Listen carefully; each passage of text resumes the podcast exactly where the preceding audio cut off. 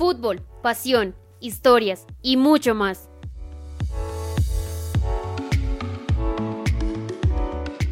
Esto es la hora del podcast en la hora del FPC.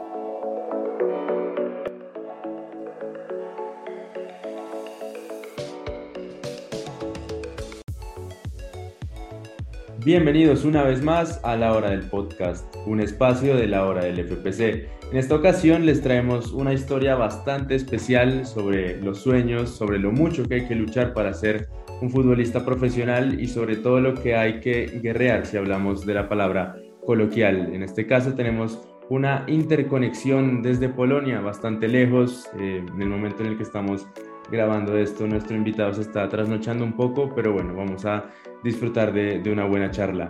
Em, tenemos a Vandenberg González, futbolista colombiano que se encuentra jugando en la tercera división de Polonia, un destino bastante exótico, pero que bueno, ya nos contará más acerca de su carrera un poco inusual y de muchas cosas más que hablaremos de fútbol. Bienvenido Fandem, ¿cómo estás? Un gusto tenerte en el podcast y bueno, eh, un saludo desde Polonia. Mauricio, a ti, a toda la, teleaudiencia, eh, a la audiencia de, la hora del FPC, eh, un gusto saludarte. Bueno, eh, empezando Fanden, nuevamente un gusto que, puedas estar con nosotros desde Polonia.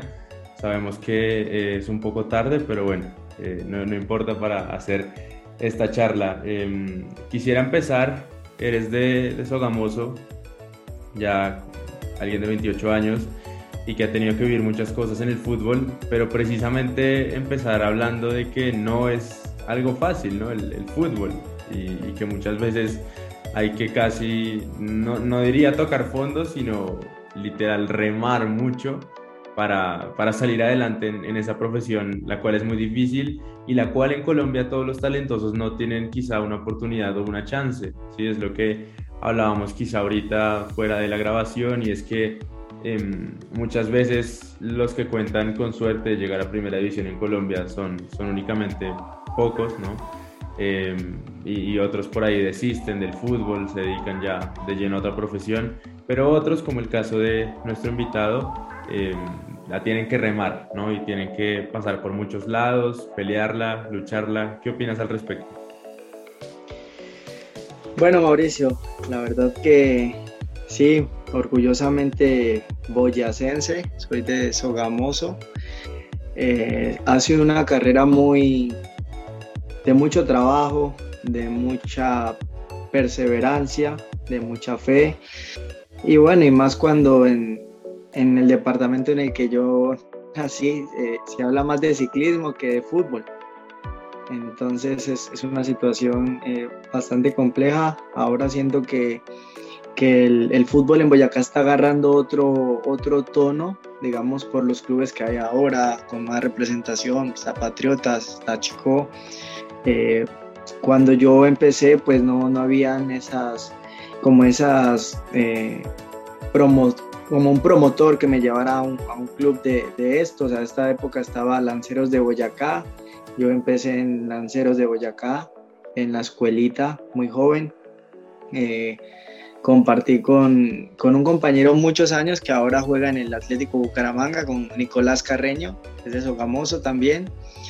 Entonces, eh, pues bueno, eh, me ha tocado y empecé a hacer mi, escuela en, Sogamoso, después fui, estuve en Duitama, estuve en Tunja y posteriormente me fui muy joven eh, a cumplir y a trabajar por mi sueño que fue a Bogotá. Muy bien, muy bien. Bueno, eh, un, un, dato bastante curioso ese. Si quizá Nico Carreño nos está escuchando, le enviamos un saludo grande, ¿no? Em, bueno, yo te quería preguntar y es que, ¿cómo nace ese amor por el fútbol en un departamento donde se habla más de ciclismo, se vive obviamente mucho más ese deporte? Em, incluso otros deportes, bueno, que ya no son profesionales, sino que son más recreativos, se viven de una manera eh, más intensa en Boyacá, pero que em, el fútbol quizá había estado un poco de lado, ¿no? Bueno, existió Lanceros Boyacá, club donde debutó Falcao, ¿no? es, una gran eh, marca, de hecho debutó en, en el estadio de Duitama, pero eh, es por ahí un caso aislado, ¿no? Porque no, no, era algo como tan común que hubiese fútbol en Boyacá. Y preguntarte de dónde nació esa pasión em, y, y, que obviamente te inspiró a querer soñar con ser futbolista profesional y obviamente imprimirle todas las energías a poder lograrlo, a luchar. Y, pues bueno, si ese gusto por el fútbol tenía algún equipo. Bueno, Mauricio, eh, el gusto va en la sangre. Mi, padre jugó en el Cúcuta Deportivo, debutó a los 21 años, eh, jugó con eh, el Palomo Zurriaga, jugó con Faustino Asprilla, James Rodríguez, varios jugadores referentes de, Cúcuta en esa época. Eh, mi papá es costeño y mi mamá es de Bogotá. Yo nací en Boyacá. Entonces, eh, es una tierra muy bendecida, la verdad, a la cual yo me siento muy agradecido, tengo grandes amistades. Y siento que esto fue desde joven, desde muy niño, mis padres me empezaron a llevar a la escuela y a crearme el principio de, del deporte. Claro que tú estás muy joven y, no lo entiendes, pero ellos desde, desde pequeño me inculcan. Entonces ya cuando llego a, la, la, la, antes de la, bueno, puedo decir que la adolescencia, a los 13 años, yo empecé a viajar de Sogamoso a Bogotá a diario y jugaba en la escuela de millonarios. Entonces para esa época era un gran sacrificio porque no había autopista como la hay ahora, eh, me tocaba viajar 5 o 6 horas y bueno, fue algo complejo la verdad. Por eso mi decisión de ir muy joven a Bogotá después de terminar mi colegio. Claro, no, supongo el desgaste era algo fuerte, ¿no? Y que era em, no solo madrugar, sino supongo también trasnochar, era una rutina para valientes. Eh, pero bueno, antes de continuar, Fanden, ¿y hincha de quién? ¿no? Eh, podríamos de una vez tener ese dato acá. Bueno, te cuento, eh, toda mi familia es hincha de Cúcuta Deportivo. Toda mi familia. Yo nací por, mi mamá, porque mi mamá es de Bogotá, hincha de millonarios, la verdad. Eh, pero le hago mucha fuerza al, glorioso Cúcuta Deportivo. Entonces, toda nuestra familia es hincha del, Cúcuta Deportivo. Bien, muy bien. Bueno, adelante también mencionaremos eh, ese paso que tuviste por el club como jugador. Y, bueno, no, no, me esperaba eh, un, un boyacense hincha del Cúcuta Deportivo, pero bueno, muy bien ahí con el, con el rojinegro. Si algún hincha de Cúcuta nos está escuchando, también le enviamos un saludo. Ojalá puedan salir de esta difícil situación. Siguiendo Fanden, eh, ¿cómo te recibió la capital? Tan joven y luchando por un sueño, una ciudad en Colombia de oportunidades, pero que a su vez es, es difícil, ¿no? Eh, y que hay quizá muchas cosas que pueden complicarse en el camino, ¿no? ¿Cómo fue esa etapa entrenando, bueno, en Millonarios? Posteriormente, ¿qué hiciste? ¿Cómo fue todo el proceso hasta que ya se acercaba y, se iba encaminando el, momento de convertirse en un profesional? Bueno, Mauricio, yo llego muy joven a, a Bogotá, llego de 15 años y medio, terminando mi colegio. La verdad terminé muy joven. Eh, empiezo a entrenar con Bonner y Osman en, su academia, con Bonner y Osman. Y ya con ellos estoy hasta los 16 años. La verdad que no fue mucho, fue seis meses. Y de allí conozco a un profesor que se llama El Pocillo Díaz. Yo en el Pocillo Díaz, cual aprecio bastante y allí él me, me lleva a una academia que es la Academia del Pibe Valderrama, que en esa época existía en Bogotá. Entonces, con ellos jugué Liga de Bogotá, los, torneos de ahí de, Bogotá, y empecé a, a jugar torneos nacionales, a empezar a agarrar como esa experiencia que uno necesita para, para madurar como jugador. Muy bien, y prosiguiendo con eso, fue fácil el, camino siendo un juvenil, ¿no? Sabiendo que eh, se, está como un muchacho lleno de sueños, ¿no? Y, con eh, toda la vida por delante y en este caso querer encaminar la vida hacia el fútbol. Eh, ¿Consideras que era fácil ¿Tenías alguna como otra meta, aparte de ser futbolista? Había por ahí, em, no sé si presión familiar de seguir los pasos del papá, em, o por ahí dedicarse a algo similar al trabajo de la mamá, no sé, ¿cómo, era? Bueno, Mauricio, la verdad que eh, mi, mi padre me lo decía y, y, él, y creo que es la hora que me lo dice. El fútbol serio es una carrera muy difícil y cuando te digo difícil es muy, muy difícil. Eh, pero uno de joven trata de, luchar, obvio, uno, unos luchan más que otros, eh, pero en mi caso fue de, de, mucha persistencia, porque yo no quería que me lo dieran porque mi papá fue jugador de fútbol, yo llegar más rápido. Yo no quería que me regalaran las cosas porque fue así. Y gracias a Dios empecé a, destacarme. De joven tienes mucha oportunidad, pero cuando empiezas a ver tu carrera como, como con otra visión, te toca sacrificar muchas cosas ya. Ya ahí es cuando se empiezan a sacrificar, no sé, sacrificas tu familia, sacrificas eh, fechas especiales, no sé, Navidad, diciembre, en fin. Entonces, eh, ahí es cuando uno como joven tiene que tomar la decisión. Y a mí me tocó tomar la decisión de seguir el fútbol y, de emprender con una carrera que, estudié, eh, de la cual me siento también orgulloso y que, bueno, la gran mayoría de las personas no sabe. Eh, yo soy gastrónomo, estudié gastronomía en Bogotá tres años y medio, trabajé en Hotel Hilton, entonces es una, una cosa muy peculiar, la verdad. Bueno, ese dato la verdad en, en, mi búsqueda no la tenía, no lo tenía por ningún lado, yo, yo creo que es un dato igual exclusivo para el podcast y, y qué bueno eso, Fanden, ¿no? Es, como que, o sea, más allá del fútbol, quizá muchos em, jugadores no tienen presentes que, bueno, el fútbol se puede acabar en cualquier momento o que a veces las cosas no se dan de forma tan sencilla, ¿no? que siempre hay que tener una segunda opción. Ahora, lo que menos me imaginaba era gastrónomo, ¿no? Pero eh, muy bien, eh, eso es bueno. Entonces, hablando próximamente de los destinos que has tenido que pasar, lo bueno es que no, no sufrías de hambre, ¿no? Porque sabías cocinar. Entonces, importante ese tema. Eh, y ya a nivel futbolístico supongo que se cocinan los goles y las asistencias, ¿no? Pero supongo es, es, es, por ese tema. Pero qué bueno y qué interesante eso. Eh, creo que por lo que nos cuentas no había presión de, del papá, ¿no? Por, por seguir esos pasos, sabiendo que es una carrera muy difícil, pero, pero finalmente se dio, afortunadamente. Pero antes de continuar, yo, yo quería hablar de algo y es, se siguieron los pasos del papá, pero entre el papá y la mamá, ¿cómo fue la cuestión del nombre? Porque, bueno, acá eso no lo habíamos mencionado, pero nuestro invitado creo que no encontrará tocayos fácilmente. Recordemos Pandenberg.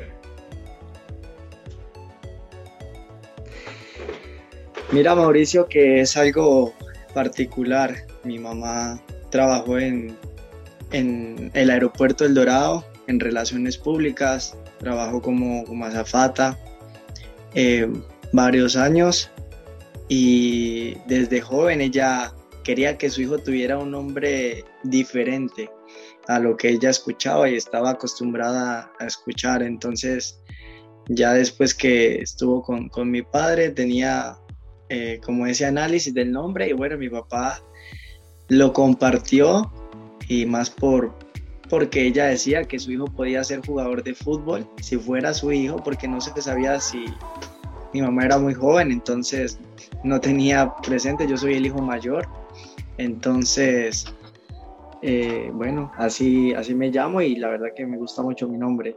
Y Tocayos, no conozco el primero, la verdad. Bueno, si alguien conoce alguno o si alguien se llama igual, por favor repórtese porque es un poco difícil encontrar un, un fandom ver.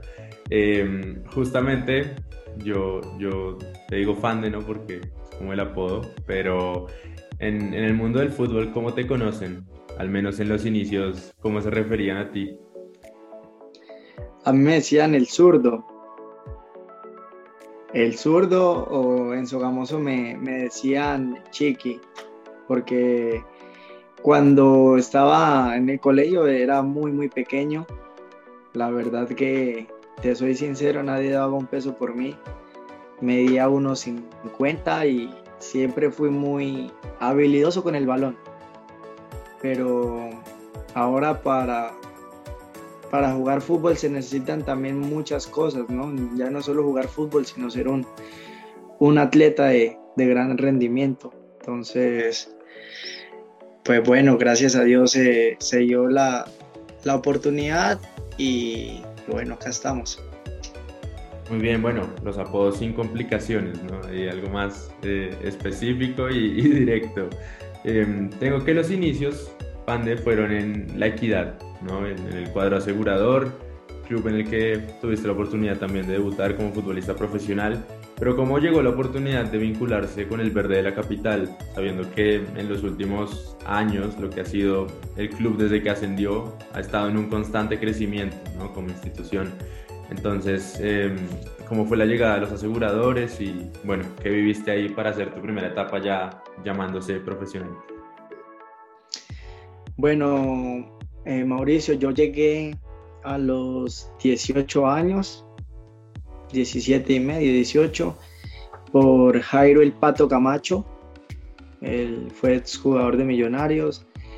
Con él eh, tuve la experiencia de, jugar de escuela muy niño en Duitama y él empieza a trabajar las divisiones menores con el Chonto Herrera, estaba el Panelo Valencia y él les hace cargo de, de esas divisiones menores y para esta oportunidad él me brinda esta oportunidad de, trabajar, de demostrar y, de ganarme un puesto en la, en la sub-20. Y así es como empiezo a, jugar eh, sub-19 y ya después ahora que es torneo sub-20. Claro, y la transición al equipo profesional, ¿cómo fue? Porque sé que ya era un paso importante estar en, la cantera y quizá en, en, la reserva de un equipo de primera división pero incluso ahí sigue siendo difícil, ¿no? Porque las oportunidades no están dadas y creo que em, alguien como tú podría darnos fe y el testimonio al respecto, ¿sí? Que más allá de llegar incluso a estar en el primer equipo, la cuestión es difícil, ¿no? hay que pelearla mucho y realmente a veces, incluso con un contrato profesional, pueden llegar a cerrar las puertas. ¿Es eso así? Más o menos, ¿cómo lo viviste? ¿Qué nos puedes contar antes de que eh, siendo muy joven empezar allá el, quizá el periplo por el mundo, ¿no? Sí, claro, mira, eh, yo eh, estuve, hoy tuve buenos torneos con, con, la equidad en divisiones menores, ya allí se da un empalme cuando entrenábamos en, en Los Robles, no me acuerdo cómo, no sé si tú me corriges cómo se llama la sede, la verdad se me, se me va ahorita el nombre, ahí detrás de Macro, los, y pinos. Los pinos, perdón, sí viste, perdón. y empezamos... de árbol, te confundiste de árbol, no, no pasa Ajá. Y allí empezó, empiezo como a, a tener ese empalme con el equipo profesional, los sub-20, el equipo profesional, y allí empiezan a empalmar, empalmar varios jugadores, eh, y empezó a subir también Darwin Andrade, que en serio si tú hablas con él, él ya tenía lista prácticamente su maleta para irse a Medellín a estudiar o él iba a volver a Montería a estudiar. Yo me acuerdo que éramos muy jóvenes y en esa época era muy duro ganarse una posición. Estaba Arias debutando también hasta ahora, Santiago. Entonces, eh, no, fue, no fue nada fácil, pero gracias a Dios en ese momento se dio la oportunidad porque los jugadores que estaban eh, en ese momento en, la posición eh, estaban lesionados y la oportunidad la tenían que dar con un jugador sub-20. Entonces es allí cuando me llama el, el profe Alexis y, y, me brinda esa oportunidad.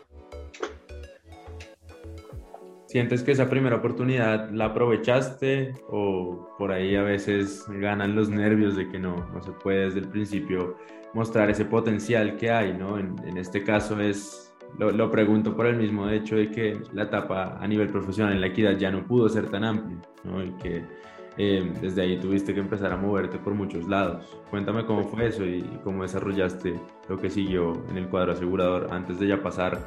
No sé si fue primero al, Cúcuta Deportivo o al fútbol de Panamá, pero que ya empezabas como a buscar tus nuevos horizontes. Sí, Mauricio, yo eh, hago mi debut contra Millonarios eh, en el estadio de techo y claro, es una una sensación de nervios y es lo más lógico. Creo que hasta hoy en día uno si no tiene nervios no, no siente lo que es ser futbolista, la verdad.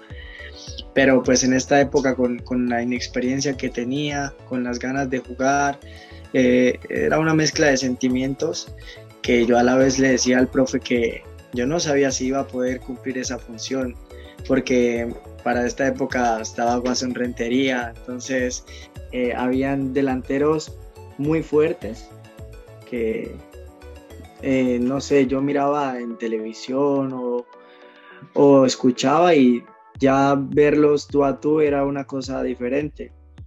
Siento que la, la, oportunidad la pude haber aprovechado más, pero bueno, son, son cosas de, del momento, de, la, de los nervios, de la ansiedad como jugador, pero que gracias a Dios me dejaron muchas, muchas experiencias para, para después eh, empezar a vivir mi vida como, como profesional. Así es, así es. Supongo siempre el primer paso es uno de los más importantes y de los cuales no se olvidan nunca, ¿no? Eh, ¿Qué siguió después para la carrera? ¿Cómo se fue desarrollando eh, lo demás? ¿Cómo te sentiste a nivel de clubes? Y, y, cómo iba ocurriendo ese día a día, ¿no? Que muchas veces reiteramos y es quizá una de las cosas que queremos dejar muy en claro, no es nada sencillo y que las oportunidades son, son realidad, en realidad, perdón, son muy escasas y, y muchas veces, incluso en el propio país, no, no es suficiente que existan 36 clubes. Bueno, sí, la verdad, de, después de ese, de ese momento de mi debut, eh, empecé a alternar con, con, el equipo profesional, con el equipo sub-20 y, y, bueno, el profe Alexis eh, va, se va al junior y llega el profe Otero y no me tiene en cuenta y yo sigo entrenando con el equipo sub-20 porque tenía, tenía, un contrato y tenía la edad para, para jugar. Entonces sigo allí, se finaliza mi contrato y, y bueno, empieza, empiezo a abrirme horizontes, pero que no me esperaba que, fuera a cambiar de una manera tan, tan drástica, la verdad. ¿Cómo fue eso? ¿Qué fue lo primero que hiciste cuando ya te convertiste en jugador libre? Bueno, uno, uno termina de, jugar y, y, empieza a tocar puertas. Yo hablo con, con un profe que estaba en el Bogotá Fútbol Club. Yo pasé por el Bogotá Fútbol Club.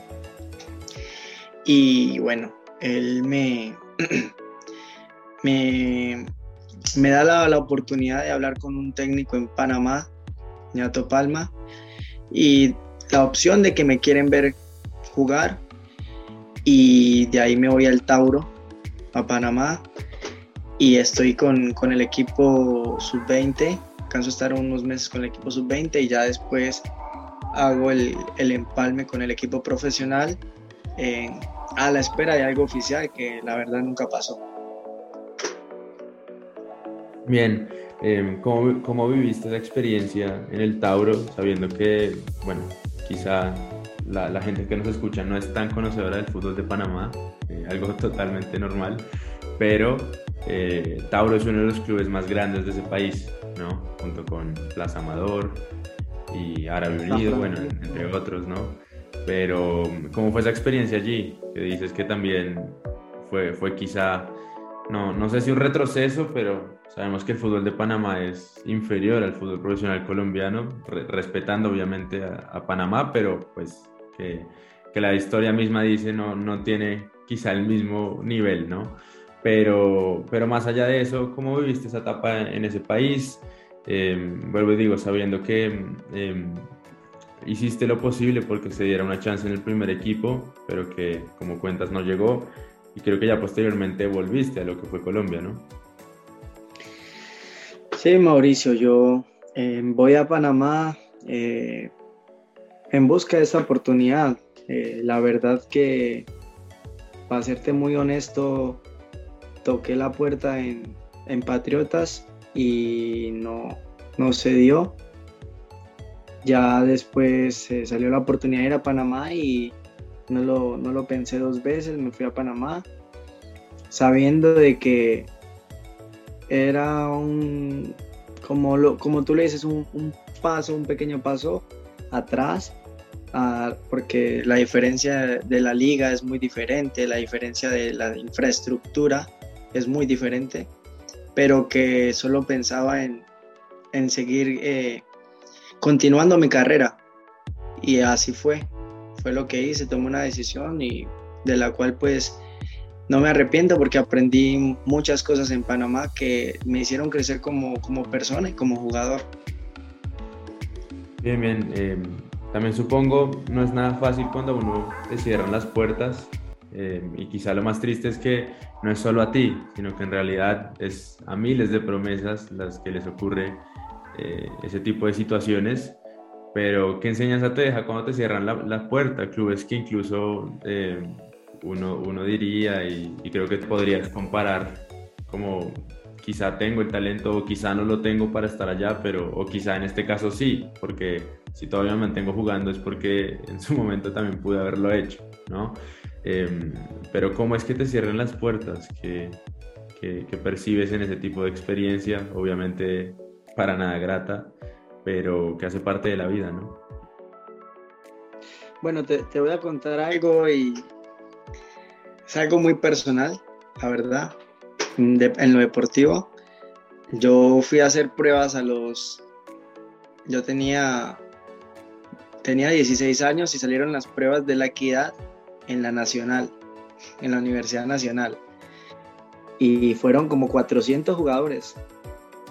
Y yo quedé preseleccionado entre los últimos 50 y a lo último, pues, lo que pasa, ¿no? no nos llame, nosotros te llamamos y, ya, pero queda la ilusión, queda uno a esa de pronto no, no dimensiona las cosas, entonces uno vive de, sueños y de ilusiones, pero son, son cosas que, que el día a día, el tiempo, la madurez te las, te las enseña. Y después de 3, 4 años debuto en este club. Entonces, eh, son paradojas de la vida, de que uno tiene que, luchar independientemente de, cuántas oportunidades se cierren, porque eh, es complicado, pero, pero nada es imposible. Claro, claro. Eh, ¿En algún momento sentiste, mientras ibas eh, desarrollando y, quizás cerrando la etapa como juvenil, que el fútbol no se iba a dar y por eso, no sé, ibas a sin decir que sea algo malo, ¿no? Pero digo, el, sueño principal era ser futbolista, pero que te ibas a terminar dedicando a la carrera que estudiaste, ¿no? En este caso, gastronomía. Bueno, Mauricio, eh, no lo, mira que no lo pensé tan joven, porque estuve lleno de, de mucha ambición y gracias a Dios conté con el apoyo de mis padres. Creo que nunca tuve esa, esa presión por eh, dedícate a otra cosa, sino mis padres entendieron qué quería para, para mi vida, qué era lo que me hacía feliz y, y, lo compartieron desde el momento en que yo dediqué y terminé mi carrera y empecé, me fui a Panamá. Entonces, mi padre y mi madre me apoyaron al 100% y es la hora que lo hacen. Entonces yo le doy gracias a Dios por, por tener unos padres que me apoyaron y que ellos, a ellos son los que les agradezco porque nunca, nunca bajé los brazos, tanto espiritualmente como moralmente. Entonces, eso me ayudó mucho para, para tener la fuerza y la fe, porque si te digo que no fue de joven, sino fue hace unos añitos atrás, que sí quería retirarme del fútbol, la verdad, pero que gracias a Dios, pues, eh, Dios te abre la, la puerta y la oportunidad y bueno, así serán las cosas. Así es, Fanden, muy bien por ese lado. Em, después de la experiencia en el fútbol de Panamá, que quizá no fue tan grata a nivel deportivo, ¿qué siguió para ti? Porque bueno, tenemos un paso en el Cúcuta Deportivo, posteriormente em, un, tiempito en México y luego sí llegan los destinos exóticos que vamos a tocar más adelante. Pero bueno, antes de pasar a eso, em, ¿qué ocurrió? ¿Cómo fue y cómo estuvo desarrollándose tu carrera en ese momento? Bueno, Mauricio, ya después de, que me voy a, a Panamá, en Panamá estoy un año y medio en Panamá, de la cual eh, regreso a Colombia eh, tocando puertas igual porque llegaba como un jugador libre. Y empecé a, a jugar en torneos sub-20, pero no con un club profesional, sino ya era con... Eh, bueno, eso era como una primera C, para hacerte más como sincero, como élite, creo que era la élite en, en Bogotá, torneo élite. No sé si, me, si sepas cuál es, creo que sí debes saber. Entonces eh, estoy allí y empiezo también a jugar el, el octagonal del Olaya también. Jugué el Olaya, jugué el Monserrate. Eh, y ahí se me abre la, la, oportunidad con el profe David Suárez de ir al, al Cúcuta Deportivo y empezar a, entrenar eh, con, con, él y con, y con el profe Alberto. Muy bien, fan. Em, y esa etapa vestido rojo y negro, ¿qué te dejó? ¿Y cómo fue? ¿Cómo la viviste? Creo que únicamente fueron seis meses, ¿no? Pero, em, ¿qué, ¿qué, experiencia te dejó eso? Y también cuéntanos cómo fue, porque, eh, digamos, algo bastante, siendo bastante joven, ¿no? Y, por ahí bastante precipitado, ha sido el último paso que tuviste por el fútbol de Colombia. Bueno, pues eh, llegué a Cúcuta, la verdad muy motivado porque toda mi familia vivía allá, mis abuelos, mis tíos, eh, toda mi familia vive en Cúcuta y, creo que esto era una motivación, aparte de llegar al, club de, del cual pues mi papá fue jugador profesional, mi, mi, familia es hincha, entonces creo que había una, una motivación extra, también porque la hinchada del Cúcuta es muy exigente y es una hinchada muy grande. El fútbol en Cúcuta se vive mucho, entonces llegué muy motivado. Eh, desafortunadamente sí me quedé con el sabor de que fuera más larga la carrera o el tiempo o el paso por Cúcuta. Pero, pero bueno, son cosas que, que sean así, son cosas del fútbol. Eh, si hubiera querido jugar un poco más, la verdad que jugar en Cúcuta es, es una linda plaza, pero, pero bueno, son, son cosas que, que pasan y se salen a veces de las manos, ¿no? Es correcto, así sucede también. Eh, ¿Cómo será tu salida del país? ¿No? Que ya después de pasar por el Cúcuta em, es, es, casi que una despedida, que bueno, hasta el momento no has vuelto a Colombia, pero cómo ocurrió todo y cómo se dio para que pasaras. De una vez lo vamos a contar por México, por Belice y actualmente em, por Polonia. Bueno, mira que termino en, en, Cúcuta y de ahí me voy a regreso a Bogotá y empiezo a entrenar con, con el profe Tyson Hurtado en, en Bogotá con un club que él tiene y empecé a trabajar eh, en pro de lo que pueda pasar. No sabía, yo la verdad no tenía algo o un destino como tal definido y se da esta oportunidad de llegar a, a un club, exactamente no fue a, Toluca, yo llegué a otro club eh, de segunda división que se llama el Citácuaro que allí en este equipo de segunda división debutó Juan Gabriel Rey en, México y ahí es donde yo llego como a, hacer mi, mi pre para llegar a, Toluca. Entonces empiezo a conocer un poco más del fútbol mexicano, pero antes de eso sí estuve con, con el profe Tyson alrededor de cuatro meses.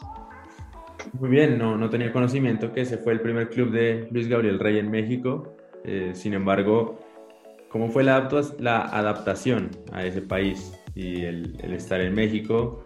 Eh, fue una etapa creo un poco más larga a nivel quizá de, segunda división y, con más continuidad, pero ¿cómo la viviste y cómo se dio el, el paso después para los Potros de Toluca, que recordemos es el equipo filial del Deportivo Toluca?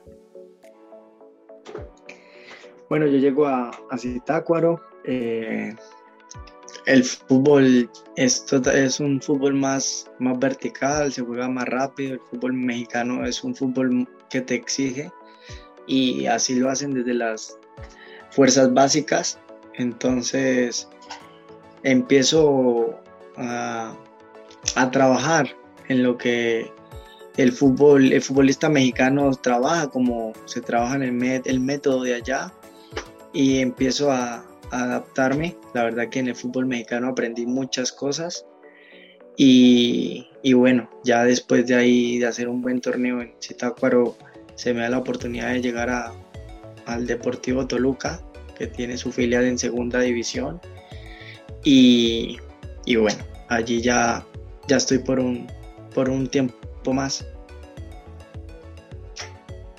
Me contabas fuera de la grabación que alcanzaste a compartir con algunos de los futbolistas colombianos que estuvieron en ese momento en el club, ¿no? Caso Fernando Uribe, Wilder Guisao, ¿cómo te recibieron ellos? Si, si quizá esos entrenamientos con el primer equipo se transformaron en una oportunidad con el plantel principal o si también seguía siendo muy difícil hacerte un hueco, hacerte un espacio con los Diablos Rojos mexicanos. Bueno, sí, cuando, cuando llegué y tengo el, primer contacto con, ellos, la verdad que me abrazaron, me, apoyaron, me aconsejaron y, y bueno, para esa época lo que hacía solo era recibir consejos y escucharlos a ellos, que ya ellos traían la experiencia de jugar en primera división. Y allí me nutro de muchos consejos, también con, con el profe Cardoso. Y, y sí, jugar en México es una, es una plaza difícil, más cuando se habla de, primera división, ¿no? Entonces, luchar por un puesto no es nada fácil, la verdad. ¿Qué consejos recuerdas de, Fernando o de Wilder o del mismo José Saturnino Cardoso, ¿no? un histórico delantero paraguayo que pudo dirigirte en varios entrenamientos con el plantel principal, pero ¿qué recuerdas de esa experiencia? Y justamente cómo se da el, fin del vínculo con el Toluca. Bueno, con, con lo que fue Fernando Uribe, con Guisao, ellos me decían que, que yo jugara como eh, con el sabor que tiene el jugador colombiano, ¿no? Con su gambeta, su drible, que jugara muy tranquilo, que fuera muy explosivo que siempre eh, jugara siempre hacia adelante, me lo decían así, así me lo inculcó Cardoso. Y bueno, se trabaja, se trabaja muchas cosas, uno de jugador todos los días aprende y creo que para eso se entrena, Yo con ellos aprendí mucho, la verdad, gracias a Dios. Y, bueno, ya eh, llega el profe Cardoso, se va después de de que Toluca está en Libertadores y por ahí llega un, creo que fue Gremio, creo que le metió seis al Toluca y lo eliminan, ya el profe se va y llega Hernán Cristante, que es el actual técnico del Toluca, y ya bueno, él decide no contar con, conmigo y, y bueno, ahí se da el fin de mi vinculación con, con el club. Claro, entiendo que más allá de los, de los clubes, a veces también son algunos entrenadores los que terminan cerrando las puertas ¿no? a, los futbolistas juveniles y, que muchas veces igual no es como que, que, lo hagan de malas, ¿no? porque en su momento si ellos fueron jugadores también tuvieron que recibir como ese rechazo sino que mm, muchas veces no, no, se cuenta o no se da esa oportunidad que falta, ¿no? Eh, sin embargo, bueno, creo sales libre y con el pase en tu poder de, del Toluca y cómo se da ese paso al fútbol de Belice. Creo que incluyéndome la mayoría de personas conocemos, no diría ni siquiera que poco y nada, sino absolutamente nada del fútbol en ese país, eh, que recordemos limita hacia el sur con México y, que bueno, es un, es un país con mayoría de población afro, que en teoría hablan inglés, en teoría, ¿no? Porque anteriormente eh, Fanden compartió un recuerdo de que el idioma ya es un poco inentendible, pero em, ya nos contarás más al respecto. Em, precisamente, dinos cómo fue esa etapa por Belice, qué te dejó, cómo llegaste, si, qué fue lo que te llamó a animarte a ir a un país donde creo debe ser uno de los únicos colombianos que jugó. Bueno, mira Mauricio que yo termino en el Toluca y, y decido quedarme en México. Estuve por, pasé por, por varios equipos, eh, pasé por los Venados de Mérida en Yucatán, estuve un tiempo.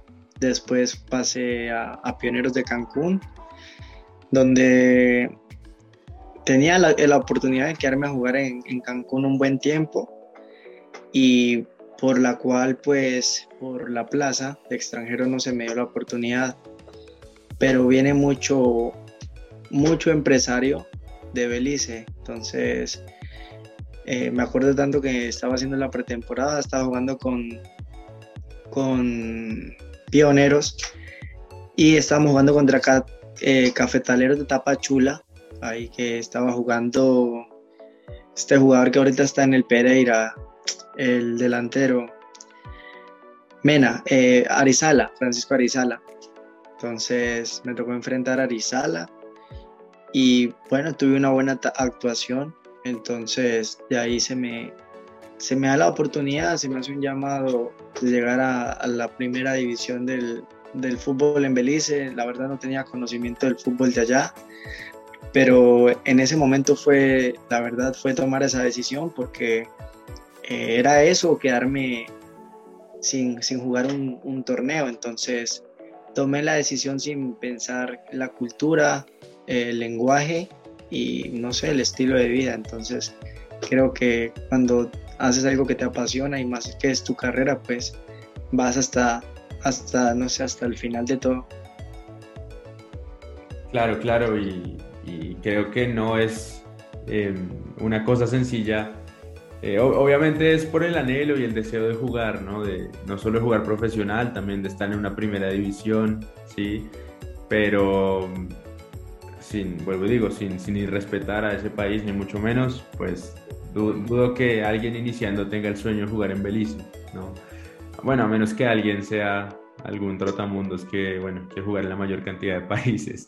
Pero bueno, em, prosiguiendo con ese tema, ¿Cómo te recibió ese país? ¿Con qué te encontraste? Primero a nivel cultural, luego ya a nivel futbolístico. El equipo creo fue el Freedom Fighters. Y, que bueno, si lo traducimos eran los luchadores de la libertad. ¿Te sentiste libre en ese equipo?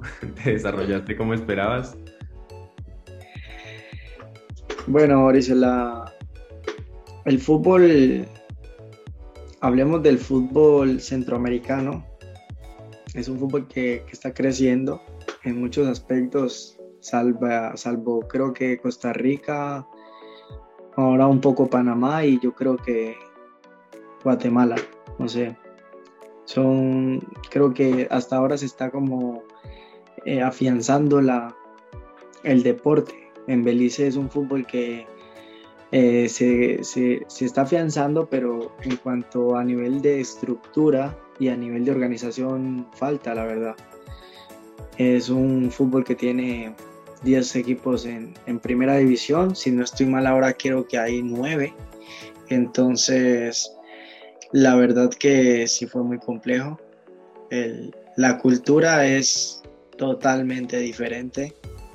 Eh, son gente morena y, y bueno, la verdad que hice pocos amigos por, por el idioma, la verdad. Pero siempre estuvo la, la ambición, las ganas y, y eso fue lo que me, me mantuvo allí para estar en, en, Belice, porque el contraste deportivo fue muy, muy fuerte. Claro, em, y a nivel cultural supongo que también fue muy complicado. Eh, pero me, intriga mucho Belice y cuéntanos un poquito más al respecto. ¿Dónde vivías? ¿Cómo era quizá el tema de la comida? Bueno, creo que no sufrías por eso porque ya sabías prepararte lo que quisieras, pero también el, tema de la comunicación hacia los demás. ¿Cómo lo vivías? ¿Era, era quizá algo complicado que decías, no, no sé, no, no veo la hora de, de irme de Belice o más o menos algo similar? Bueno, sí, la, la verdad que la calidad de vida en Belice no, no es muy buena.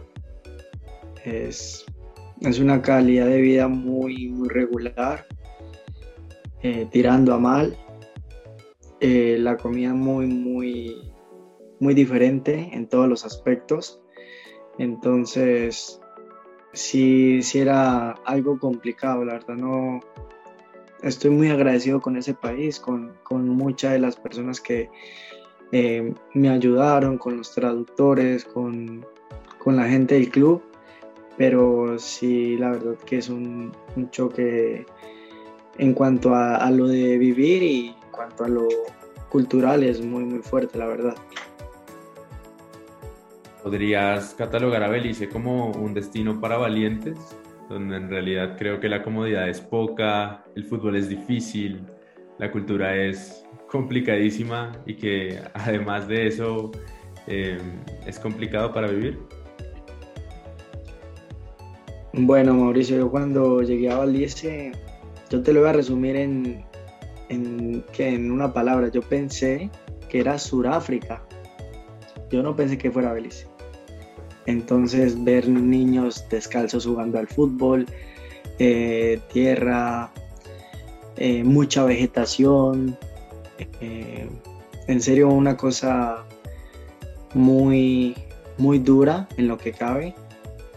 Poca infraestructura deportiva en cuanto a lo del fútbol. Sí hay, pero no al 100% como pronto uno esperaba. Y sí uno que otro colombiano que me encontré allá en Belice, también mexicano. Entonces, pues me encontré, imagínate, me tocó enfrentar a Welcome. No sé si sepas quién es Welcome. Eh, jugó en el Mónaco de Francia. Eh, Georgie Welcome.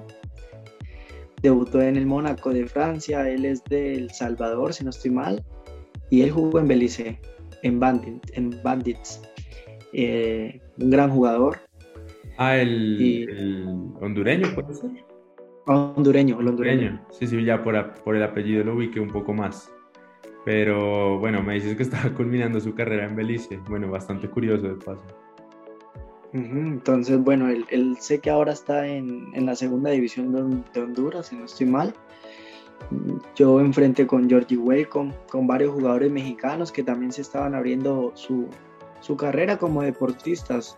Entonces eh, encontré panameños también, de Guatemala, jugadores de Guatemala. Es una liga que, está en progreso, pero que, bueno, creo que el, tiempo le, le va a ir dando esa, como esa afinación a la liga porque sí hay cosas que hay que, detallar a futuro, ¿no? En el fútbol de Belice. Claro, em, a nivel deportivo, Fanden, ¿crees que pudiste quizá mantenerte, gozar de continuidad? ¿Cómo vivías por ahí la competencia con los compañeros beliceños?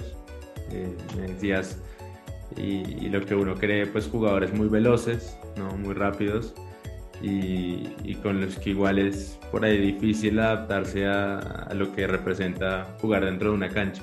¿Qué nos puedes contar al respecto? Y de paso, otra pregunta para ya cerrar el tema con Belice y es, ¿qué fue lo mejor que viviste allá y qué fue lo peor? Bueno, eh, el, fútbol, el fútbol en Belice es un fútbol, serio, totalmente diferente, es un fútbol de choque, es un fútbol de fuerza, es un fútbol físico, eh, es un fútbol que, está en evolución, te soy muy sincero. Eh, el futbolista beliceño nace con esa naturalidad, es un futbolista moreno, un futbolista afro, muy rápido, hay futbolistas muy veloces, muy inteligentes, en serio que hay dos, tres futbolistas en la selección de Belice muy buenos. En serio que los analizas, hay otros que juegan en, en la MLS, dos que juegan en la MLS. Entonces, eh, sí hay potencial en Belice, pero creo que hace falta, no sé, las divisiones menores, hace falta, hace falta un buen proyecto. Futbolistas hay, pero hace falta un buen proyecto. Eh, bueno, fueron muchas experiencias que viví en Belice.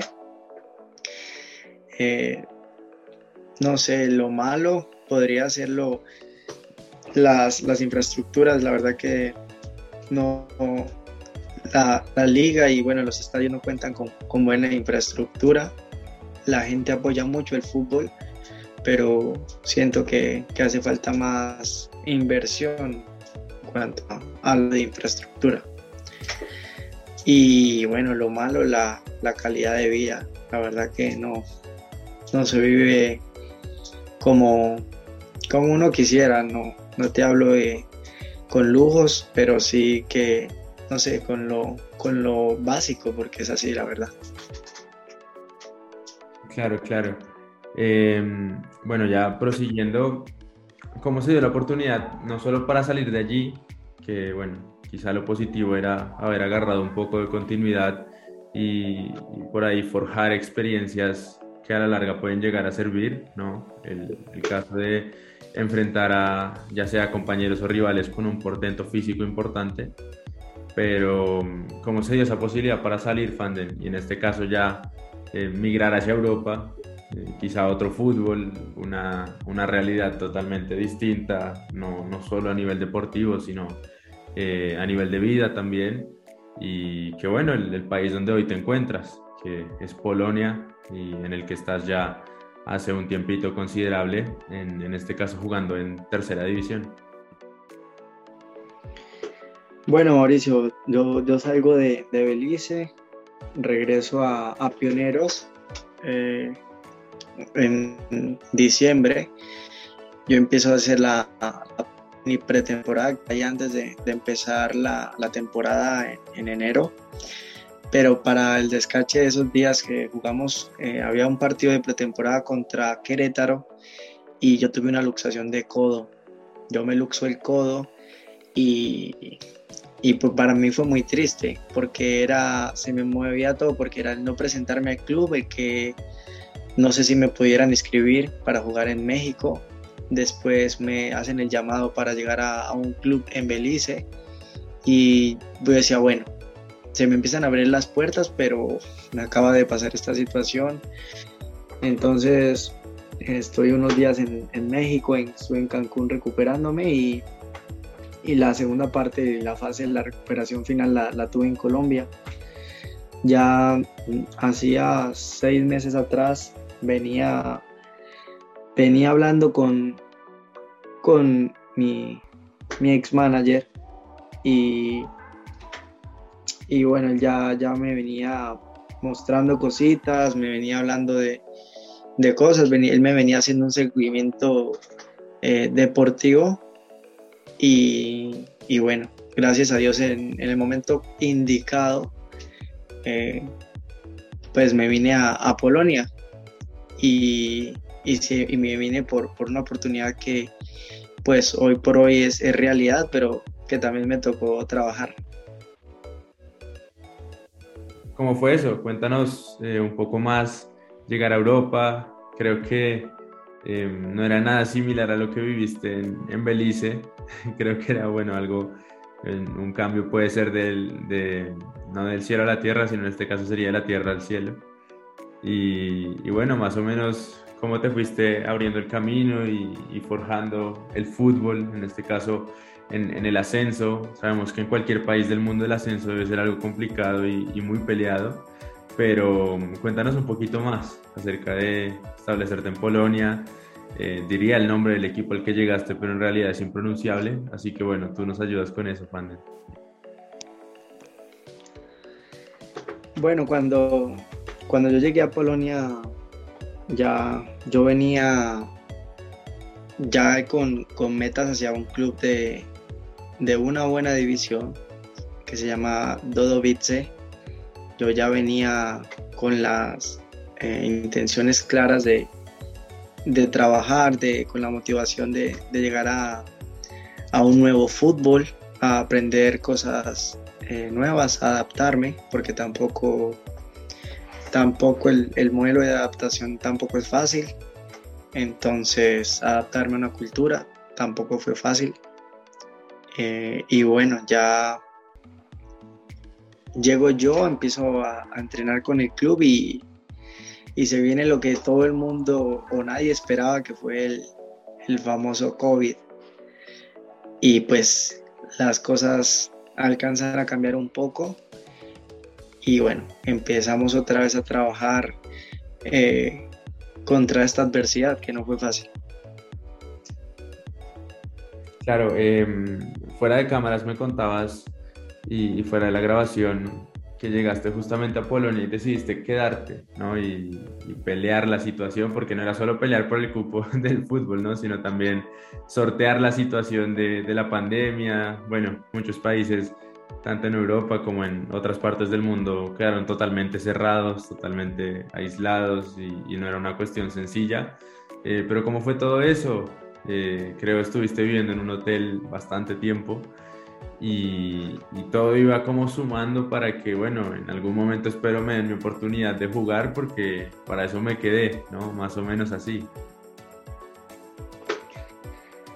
Bueno, sí, Mauricio, yo llego en, en febrero, yo llegué a mediados de febrero y el 27, el 28, no mentiras, el primero de marzo cierran Polonia acá.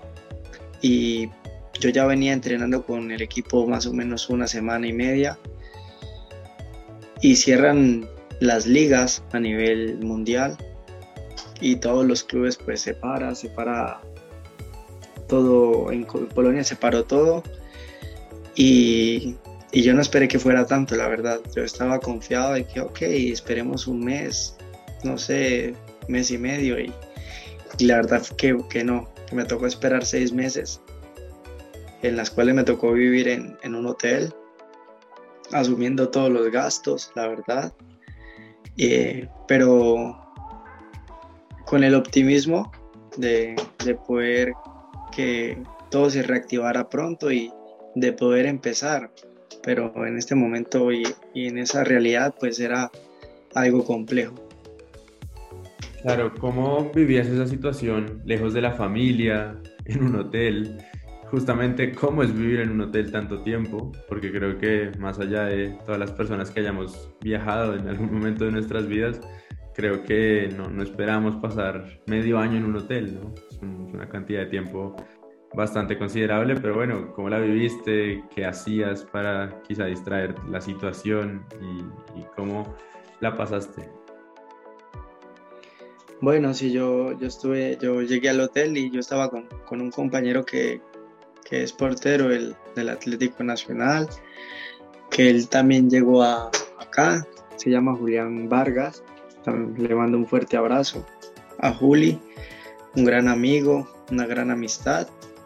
Eh, vuelvo te digo, al principio fue todo, todo como de tranquilidad, de espera, pero ya ver, al ver que la situación se, se empezó a salir de control, eh, tanto el tiempo, lo económico, eh, la paz mental, la paz, eh, eh, que te digo yo, espiritual, se estaba acabando. Entonces nos tocaba con él pues entrenar en, en, un parqueadero, ahí en el hotel. El parqueadero, el hotel estaba solo. La verdad que el hotel estuvo solo siempre para nosotros porque nunca se pudieron recibir gente. Contamos, gracias a Dios, con ese privilegio de estar solos y de quedarnos en este hotel, pero sinceramente no fue, no fue grato. Y, y, bueno, con la fe y la esperanza de, de que todo se abriera, pero la verdad que nunca, en mi mente nunca pensé que, que fuera mucho tiempo, la verdad. ¿La, ¿La pasaste mal en esos meses de encierro?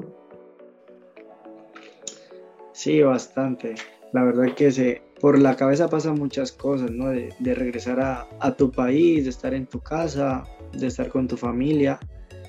pero que en un momento pensé, pero que no se pudo porque tampoco habían vuelos, los aeropuertos estaban cerrados.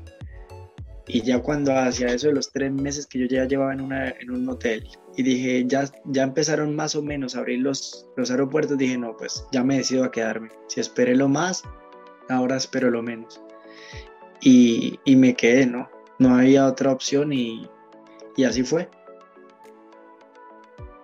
Claro, eso también demuestra no solo el amor por el fútbol, sino el deseo de, de no rendirse, ¿no? Y de no bajar los brazos. Creo que en, en, este podcast, a lo largo de lo que hemos charlado en, en estos minutos, creo que es el, el testimonio más grande y el, y el, mensaje más importante que podrías dejar, ¿no?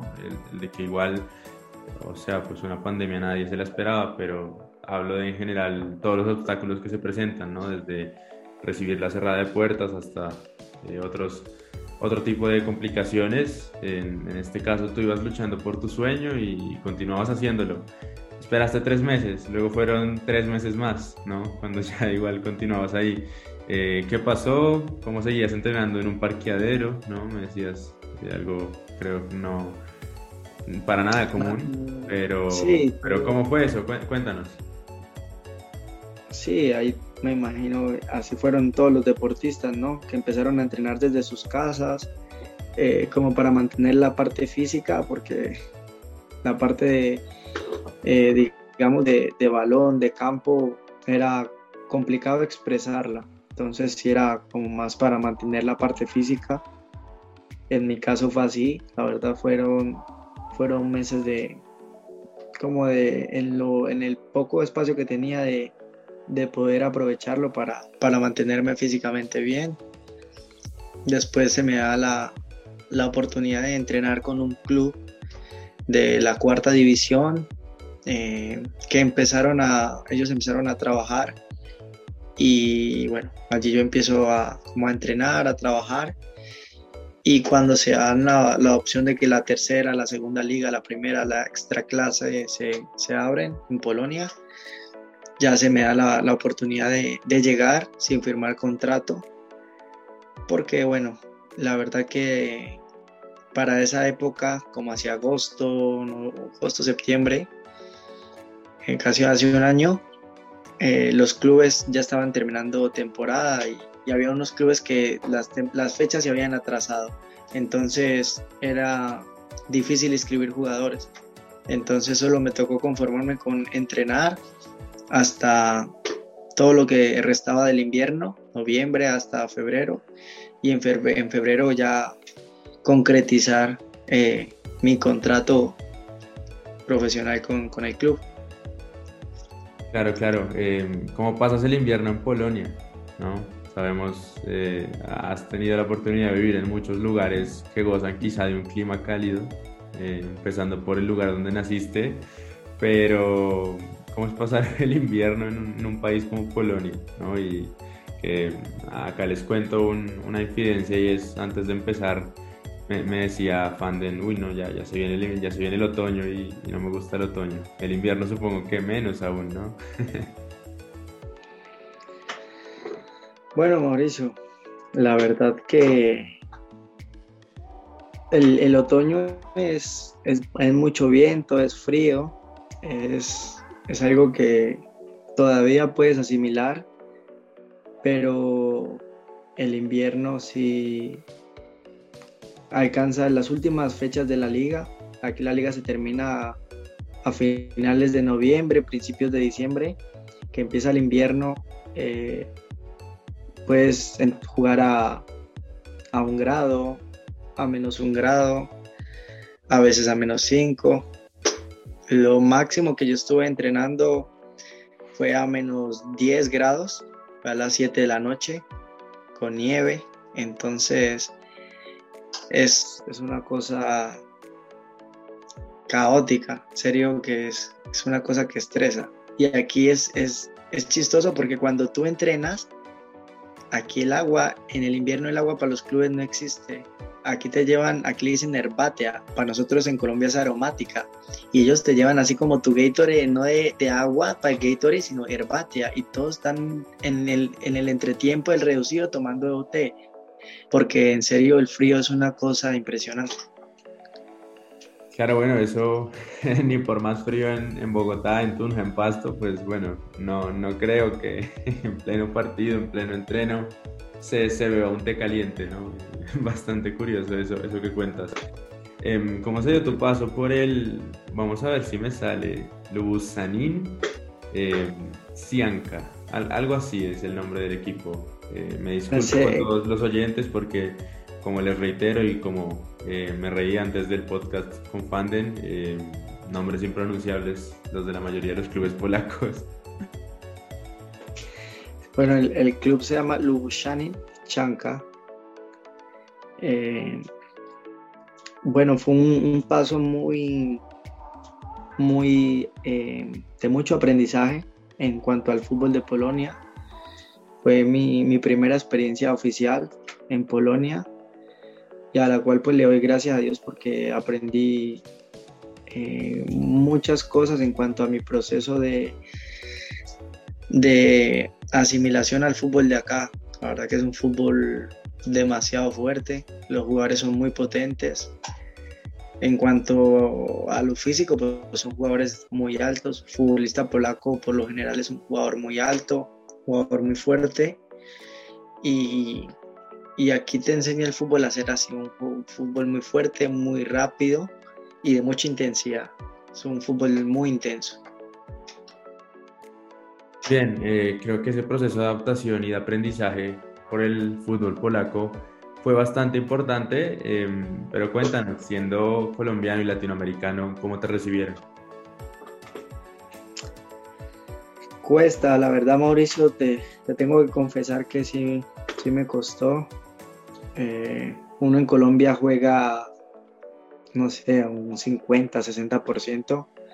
Jugar en Europa te hace exigir más. En serio, es un, es un fútbol, no sé, yo no me imagino las ligas top, pero jugar en, Polonia tienes que entrenar a, a un ritmo muy fuerte. El futbolista europeo entrena mucho y, eso hace que a ti también te, toque exigirte más. Entonces, siento que la exigencia de jugar en, Polonia y en Europa es, es muy fuerte, la verdad.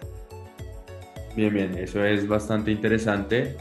Em, creo que no son muchos los colombianos que han pasado por el fútbol de Polonia, pero debemos mencionar a alguien em, bastante especial para ese país con el que compartimos nacionalidad y es Manuel Santos Arboleda, ¿no? Eh, histórico defensor del Lech Poznan y, de otro equipo polaco cuyo nombre no me acuerdo en este momento, pero eh, que también estuvo muy cerca de representar a la selección de Polonia ¿no? y entrar en ese pequeño grupo de los futbolistas colombianos que hayan estado en, una selección distinta.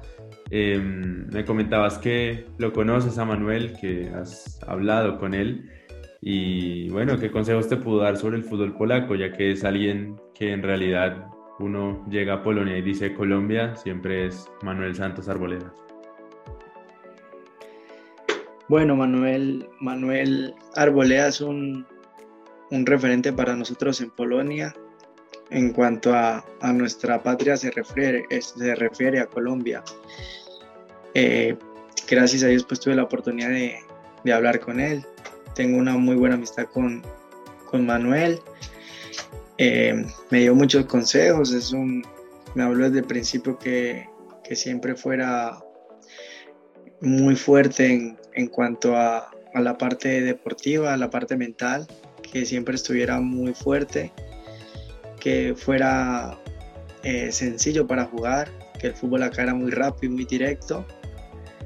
y bueno, me dijo que, tuviera paciencia en cuanto a la cultura porque me cuenta y que hay mucho colombiano, brasilero que viene acá y el tema de la cultura, del frío, hace que los, futbolistas se devuelvan a su país. La verdad que él dice que, adaptarse a Polonia no es, no es fácil, y más por el tema de la cultura. Claro, claro, precisamente mi siguiente pregunta iba destinada a eso y es, ¿Cómo te adaptas a la cultura en un país que puede ser bastante extraño para lo que sería un, latinoamericano y bueno, también para un colombiano, pero sobre todo cómo te adaptas al idioma. Eh, vuelvo digo, el polaco debe ser más que complicado, ¿no? ¿Cómo ha sido eso? ¿Qué palabras ya sabes decir o si ya te defiendes un poquito?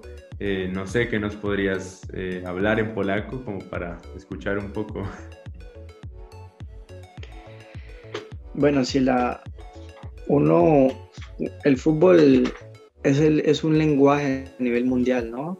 Pero creo que hay, hay cosas que, que aquí te eximen, como cuando te toca entender al entrenador, cuando te habla el entrenador desde, desde el, afuera de la raya, te da indicaciones. Entonces, sí me costó, la verdad. Cuando llegué al primer club eh, a entrenar, yo, te lo voy a contar en la anécdota, me tocó de primeras en la fila y el entrenador empezó a explicar en polaco, tac, tac, tac, y él dice grame.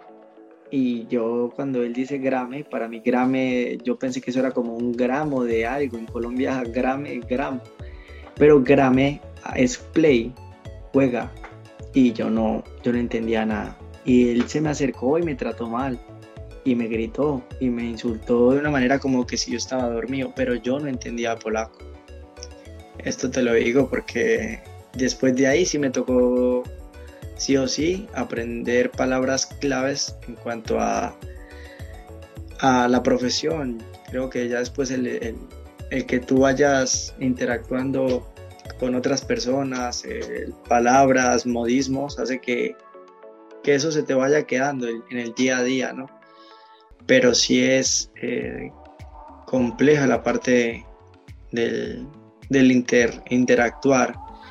Entonces, si ya gracias a Dios pues ya, ya sé palabras, ya, ya me puedo defender, digamos, los defensas se, se llama o bronce, los izquierdos se llama leva, los, los derechos son prava, un cabezazo, togure, o van por la espalda, eh, plexe, entonces ya, ya es más fácil, o, si hay una mano, orenca, o si es penalti, carne, entonces ya, es más fácil uno reclamarle al árbitro. A aquel árbitro se le llama senjo.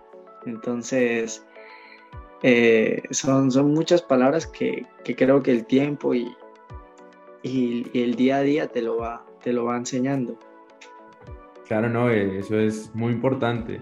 Sin embargo, más allá de esa quizá amarga experiencia, ¿no? Con, el, con ese entrenamiento en el que te fuiste maltratado por no saber polaco, Hemos tenido aquí pues varios invitados que han estado en, en, distintos países y creo que todos coinciden, no sé si sea tu caso, pero que lo primero que se aprende en un idioma bastante extraño son las groserías, ¿eso es cierto? Sí.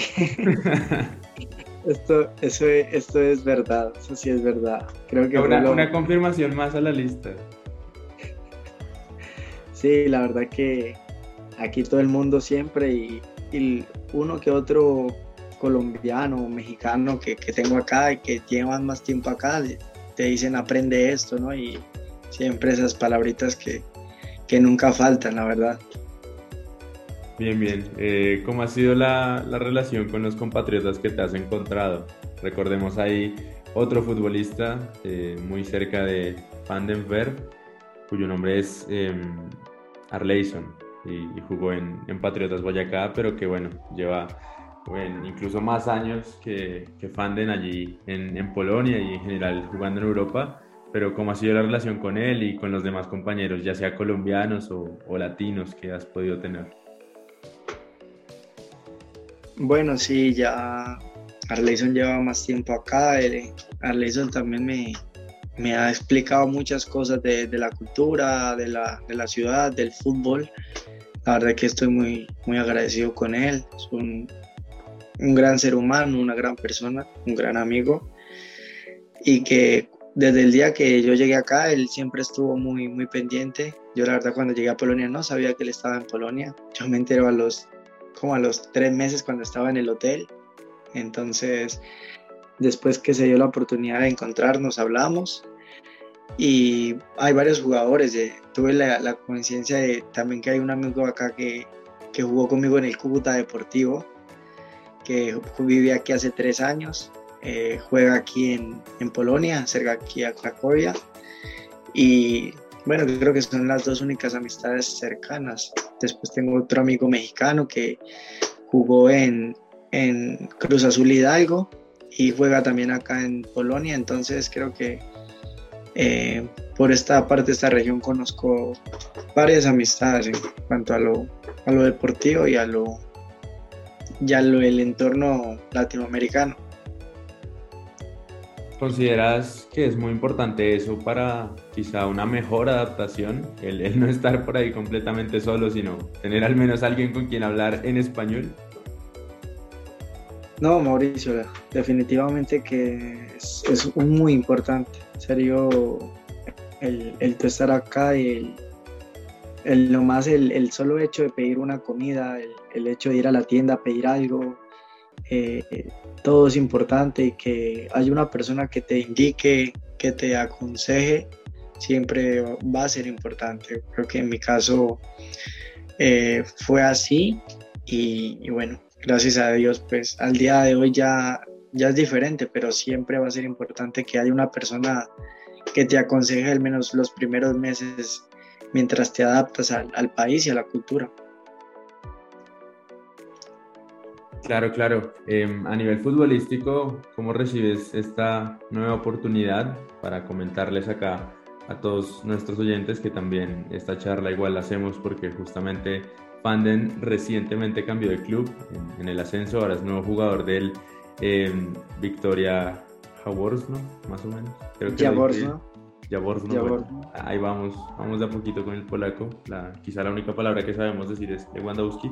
Pero bueno, eh, prosiguiendo con eso, eh, ¿qué expectativas tienes para tu nuevo club? Sabiendo que en el otro, pues, fue más, más o menos una media temporada, ¿no? De, desde febrero, por ahí de este año. Eh, y que fue, la, fue importante por el hecho de adaptarse al fútbol. Ahora, ¿qué esperas en este nuevo reto y cómo te preparas para, para lo que viene? Sí, la verdad, eh, Mauricio, muy, muy contento eh, de la llegada eh, a este club. La verdad que había una, una zozobra de, de saber si cambiaba de aire o no. Y, y bueno, gracias a Dios se, se llega a, un buen club con, con historia, un club con, con mucha eh, hinchada en, en, su ciudad, con un club que es muy, muy referente en, en esta región. Eh, me, me, interesó mucho el, el, proyecto, el proyecto es, es ambicioso, es un proyecto muy bueno con una calidad de humana muy buena, una calidad de, de futbolistas muy buenos y yo, yo espero venir a aportar eh, mi, mi, gran, mi, granito de arena para que pues, el club pueda ascender, que esa es nuestra, nuestra intención este año. Bien, bien, esperamos que esa oportunidad se dé, no solo de ascender, sino de que también continúes creciendo dentro de Polonia y y bueno, todo lo que engloba ese, ese fútbol para ojalá pronto llegar a primera división, que sabemos es, es lo que deseas hacer en ese país. Pero bueno, Fande, eh, ya vamos un poco cerrando este episodio. ¿Qué mensaje quisieras darle a, a, todas las personas que sueñan con ser futbolistas? No solo eh, hombres, sino bueno, también mujeres, que bueno, ya sabemos el fútbol femenino ha ido creciendo también. Eh, ¿Qué mensaje para todas las personas? Reiteramos, no es algo sencillo, no es algo para nada fácil, pero también es, es luchado, ¿no? ¿Qué, mensaje y, qué reflexión final quisieras dejar? Bueno, lo, lo primero, eh, los sueños sí se cumplen. Eh, no, no, a algunos les llega más antes, a otros les llega después pero todo, todo se cumple con trabajo, con disciplina, con insistir, persistir y no desistir. Creo que eso, ese fue mi caso. Y, y Dios te pone todo. Uno solo tiene que trabajar, eh, obrar de la mejor manera y, pensar en que todo siempre va a estar bien. Creo que a veces hay días oscuros, pero también hay días que, que sale el sol y, y bueno, puede ser un, un, buen día para ti. Así que mi consejo para, para las jóvenes promesas, porque sé que hay muchas en, en Colombia. Eh, Colombia es un país de muchísimo talento y yo me sorprendo. Sé que a veces no es fácil, pero las oportunidades las hay. Entonces solo está en uno en, en que las pueda buscar y las pueda materializar trabajando, porque es la única manera para tú conseguir tu, tu meta. Muy bien, Fanden. Eh, ¿Consideras que Colombia es un país al que le falta quizá una tercera división, eh, un poco más de desarrollo a nivel de fútbol? Porque bueno, lo que hablábamos también al comienzo, muchos talentos terminan decantándose por otras profesiones al no tener una posibilidad real de jugar en el país. No, totalmente de acuerdo, Mauricio. La verdad que eh, en un país como Colombia yo creo que sin exagerar era para tener una primera C y una primera D. En serio que en, en Colombia hay empresarios del fútbol, pero no empresarios que saben cómo es el fútbol. Entonces creo que muchos de, de, estos empresarios nunca han jugado al fútbol y creo que si hubiera una persona que en verdad eh, haya sentido el fútbol de, de, una manera diferente, sé que lo pensaría así. Lastimosamente en Colombia solo contamos con dos divisiones y, y por ahí es por donde se empieza a ver toda la, la migración de, de, futbolistas colombianos hacia diferentes ligas de, de, a nivel mundial, ¿no? al nivel del mundo. Claro, claro. Eh, bueno, Fanden, hemos llegado al final de este episodio, preguntarte cómo te sentiste acompañándonos aquí en la hora del podcast, en, en la hora del FPC. Eh, y bueno, también que le dejes a los oyentes tus redes sociales, cómo te pueden encontrar, eh, seguir y quizá estar un poco más pendientes de uno de nuestros representantes en el ascenso polaco. Y bueno, de nuevo agradecerte por aceptar esta invitación. No, Mauricio, agradecerte a ti por, por este espacio, por llevar este mensaje a, a todas las jóvenes promesas de, del fútbol. Eh, me sentí muy bien con, contigo, con todos los audientes. Y, y, bueno, yo en las redes sociales aparezco como arroba fandenberg, fácil. eh, así me encuentran, eh, arroba fandenberg. Y, y, bueno, por ahí nos estaremos comunicando. Agradecerle a, a toda la gente por, por el, la sintonía y nada, mandarles un fuerte abrazo. Muchas gracias, Fanden. Bueno, ya saben cómo lo pueden encontrar en, creo, Facebook e Instagram, ¿no? Eh, bueno, por mi parte, recuerden, les habló Mauricio Duque, su anfitrión aquí en la hora del podcast y en la hora del FPC. A mí me pueden encontrar tanto en Twitter como Instagram, como arroba Mauricio Duque 0. Y a la hora del FPC la pueden seguir en todas sus redes sociales como arroba la hora del FPC, Twitter, Facebook, Instagram, TikTok también tenemos. Eh, y este y los demás episodios de la hora del podcast en Spotify, Anchor, Apple Podcast y demás plataformas de audio también nos encuentran como hashtag la hora del podcast. Muchas gracias por escucharnos y hasta la próxima.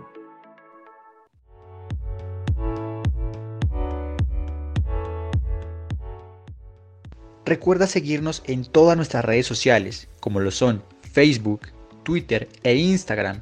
Allí nos encuentras como La Hora del FPC y en nuestro canal de YouTube como La Hora del FPC TV. Te esperamos en nuestro próximo episodio aquí en La Hora del Podcast.